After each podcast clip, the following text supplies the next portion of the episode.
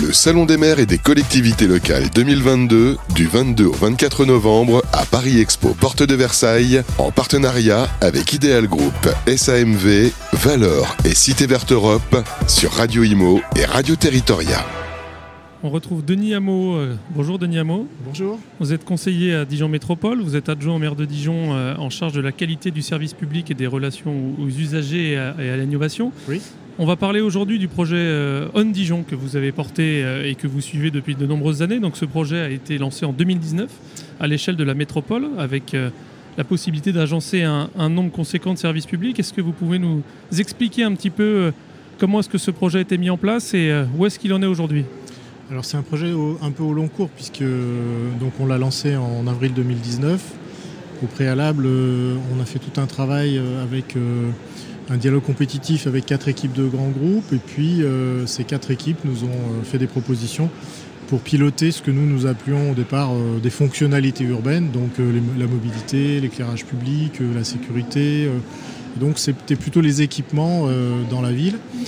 Euh, ça permettait de raccorder des bâtiments aussi pour les piloter à distance, ça permettait de géolocaliser des véhicules et euh, euh, notre travail a été d'articuler toutes ces fonctions avec la police municipale, avec le portail téléphonique aussi à l'époque qui s'appelait Allo Mairie et qui nous permettait de recueillir de l'information de la part des habitants.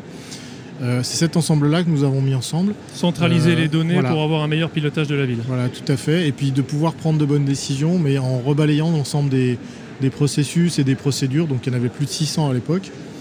Donc euh, là, je rentre de Barcelone euh, en 2022, euh, le Smart City Expo World Congress.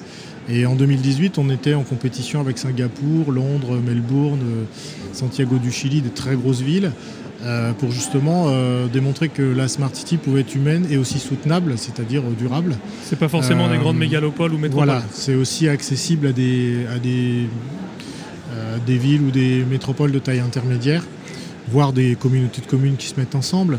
Et, donc là, l'idée, c'était de. On avait dit, voilà, on va, on va faire l'hyperviseur, il est fait, les infrastructures sont faites, donc c'est quand même un projet de 105 millions d'euros qui est porté par un consortium avec Bouygues Énergie et Services, euh, Capgemini, Citélum pour l'éclairage public, mhm. puisque c'est un élément important du, modèle économique.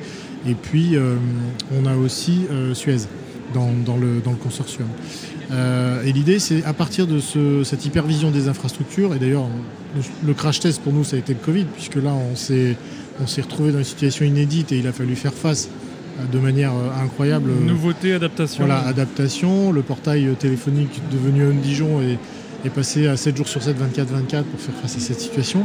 Et le fait d'avoir une salle de crise et tout coordonné nous a permis bah, de nous, nous, nous pluguer d'une certaine manière avec le CHU local, avec euh, euh, les 23 maires qui pouvaient communiquer ensemble, et donc euh, avec la Poste, avec un certain nombre de services publics qui justement nous permettaient d'être réactifs dans cette situation. Mais le Covid a accéléré la procédure et le process, ou finalement non, ça a permis de démontrer l'efficacité de ce qui avait déjà été mis en place? Il a permis de valider la solidité, la robustesse des processus qui avaient été mis en œuvre, et puis nous a permis aussi d'ajuster des choses, puisqu'on a découvert par exemple que avec le Covid, vous aviez des populations comme des personnes très âgées qui d'un coup d'un seul avaient plus de solidarité familiale, avaient plus leur famille à, proximité ou de voisinage.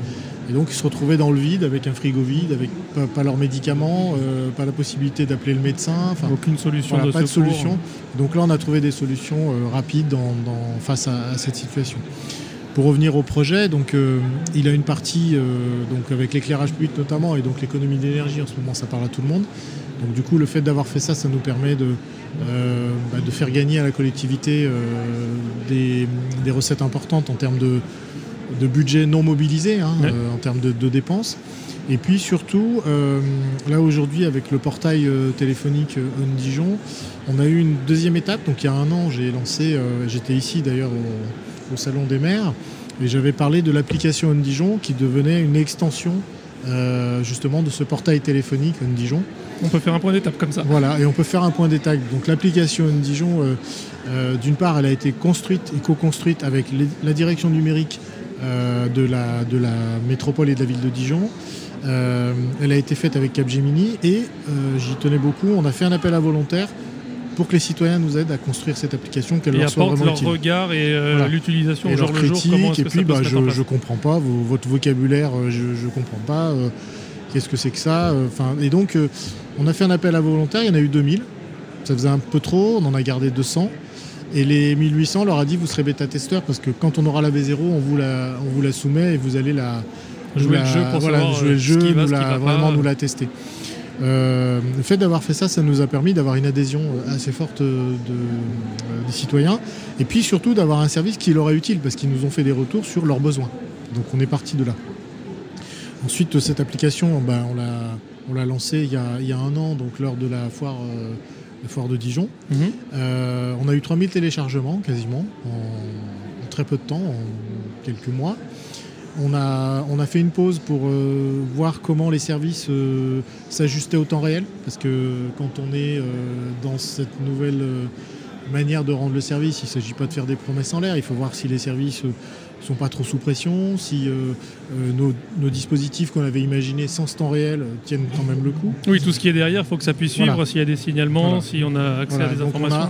On a, euh, regardé tout ça, et puis ensuite on a réouvert, et aujourd'hui on est à plus de 12 000 téléchargements. Et on a poussé un certain nombre de services comme la carte d'identité. si vous voulez la renouveler votre passeport, vous pouvez le faire à distance, prendre rendez-vous comme sur Doctolib. Vous pouvez ensuite aller dans la mairie annexe qui vous va bien. Il y a des points d'intérêt.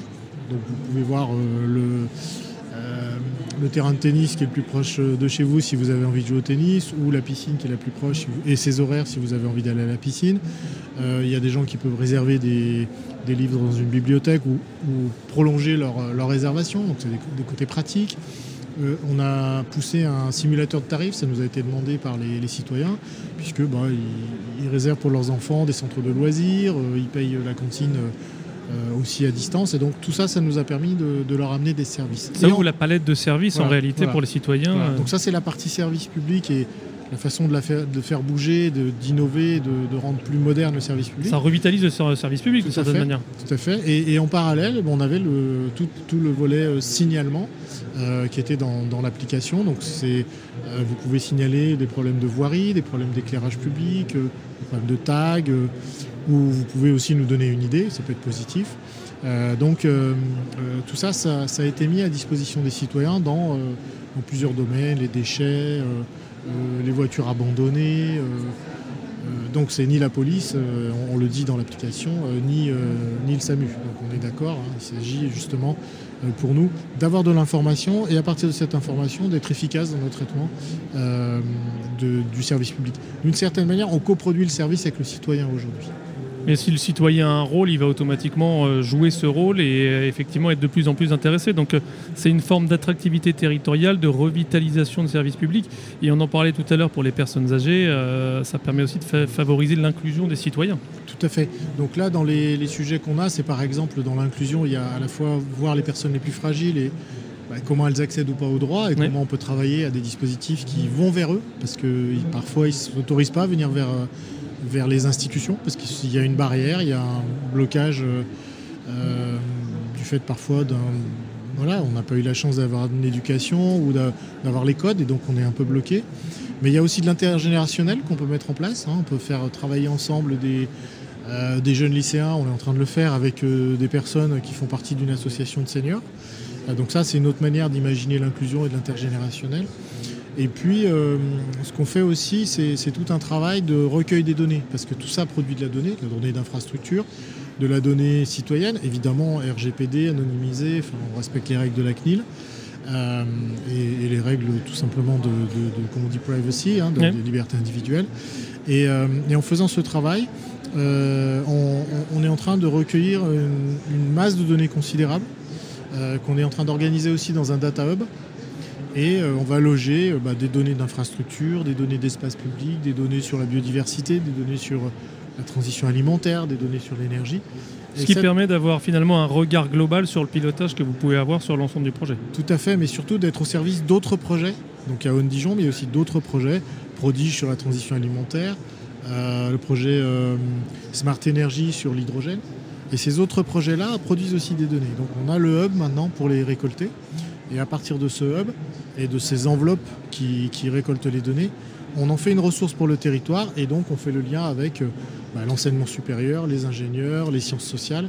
Et donc là, il y a une dynamique, euh, j'allais dire, euh, coopérative qui peut se mettre en place, à la fois avec le service public et les agents qui rendent le service, qui au quotidien voient telle ou telle contrainte, tel ou tel problème, ils vont pouvoir le poser, on va essayer de le résoudre avec eux, avec les ressources. Euh, tel chef d'entreprise qui a tel produit euh, qui va dans l'espace public, on parlait tout à l'heure de mobilier urbain, Absolument. Bah, qui va dire bah, tiens, moi je voudrais tester euh, ce mobilier-là ou cette idée-là. Il peut venir là et puis venir la tester avec des citoyens, avec des jeunes ingénieurs, avec des gens des sciences sociales, des designers. Et je trouve que ça, ça permet justement d'aller vers cette innovation et vers cette capacité de créativité qu'on peut avoir sur un territoire. Donc on, dépasse On Dijon les infrastructures. On a les citoyens au cœur du jeu avec la plateforme euh, téléphonique au départ, et ça tout ça interagit.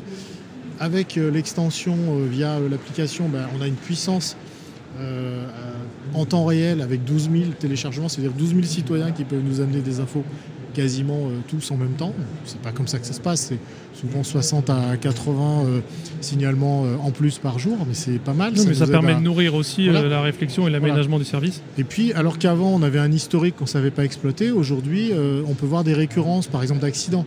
Et donc une récurrence d'accident, si c'est toujours le même et à peu près dans la même configuration, il y a probablement à regarder si l'espace public est est pas mal euh, designé ou mal imaginé et est-ce qu'on peut pas euh, justement le rendre plus, euh, de, plus, plus en plus en sécurité pour les citoyens? Ça, veut dire que finalement ce type d'outil c'est aussi une façon de revivifier la démocratie participative? Bah, d'une part c'est une façon de, mettre, le de mettre le citoyen au cœur de la, de la coproduction du service. Donc ce qu'on va faire va, lui, va correspondre à ce qu'il attend.